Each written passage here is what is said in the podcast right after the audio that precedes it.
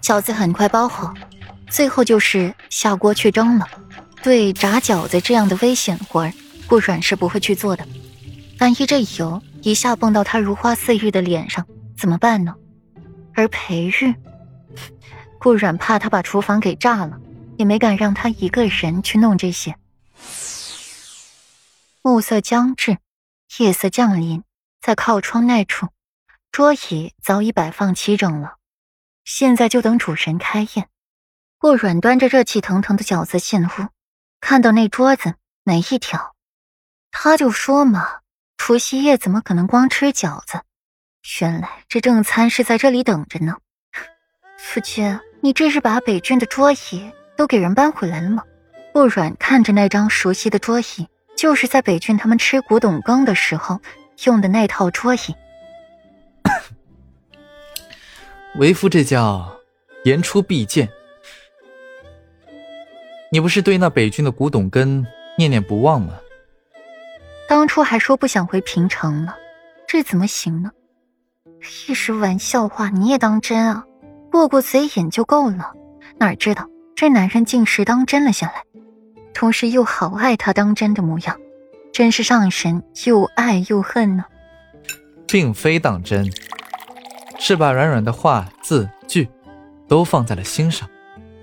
裴玉纠正着顾软的言辞，顾软不由得嗔怪他一句：“夫君，你这样会把我给宠坏的。”宠坏了最好，到时候除了夫君，就没人敢要你了。皓月当空。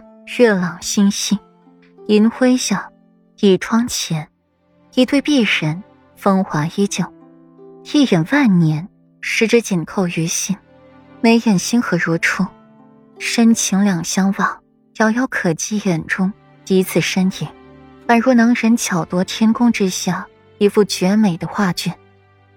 软软，今夜喝酒，不会误事，只能成事。裴玉的眉目含情，轻声又哄着他，妖娆最美人的姿态，他唯见过一次，是惊心动魄的美。顾软趴在了桌子上，泪眼迷离。他今日没喝酒，倒是平白的感受到了醉意。现在被裴玉这么一哄，竟乖乖的接过了裴玉的酒杯，然后一饮而尽。裴玉的酒一向浓烈，今日却是换了一种风格。是果酒，有酒味儿，却不醉人。夫君，我好像醉了。有些人他不愿意醉，喝上好几杯烈性大又有后劲儿的酒也不会醉的。可有些人想要醉了，便是喝上一盏茶也要添几分醉意。这会儿就醉了？裴玉不可置信，顾软的酒量他是见识过的。即便酒量再差的人，也不至于喝一杯果酒就要喊醉了。顾软继续醉，醉语连篇。你不就是想把我灌醉吗？现在如你的意还不愿了？身子是醉了，头脑却还是清醒的。裴玉闻言也不继续装模作样了，径直把顾软揽入了怀里。这最美人的姿态，他肖想许久了。裴玉低头去寻顾软的唇瓣，却被顾软用手挡住了。夫君，我怎么就不见你醉呢？顾软的凤毛迷离，他都醉了，裴玉怎么还不醉呢？这不公平。裴玉勾唇一笑，越发爱怜怀中的女神了，嗓音带着几分隐忍：“把我灌醉了，然后软软好来轻薄为夫吗？”顾软吃了。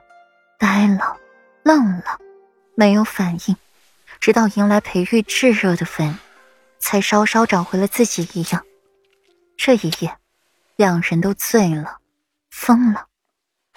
第二日，顾软恹恹的在院子里晒太阳，对于身旁不断吃他豆腐的人，选择了无视。暖阳下，顾软安安静静的看书，身旁是他最亲近的丈夫。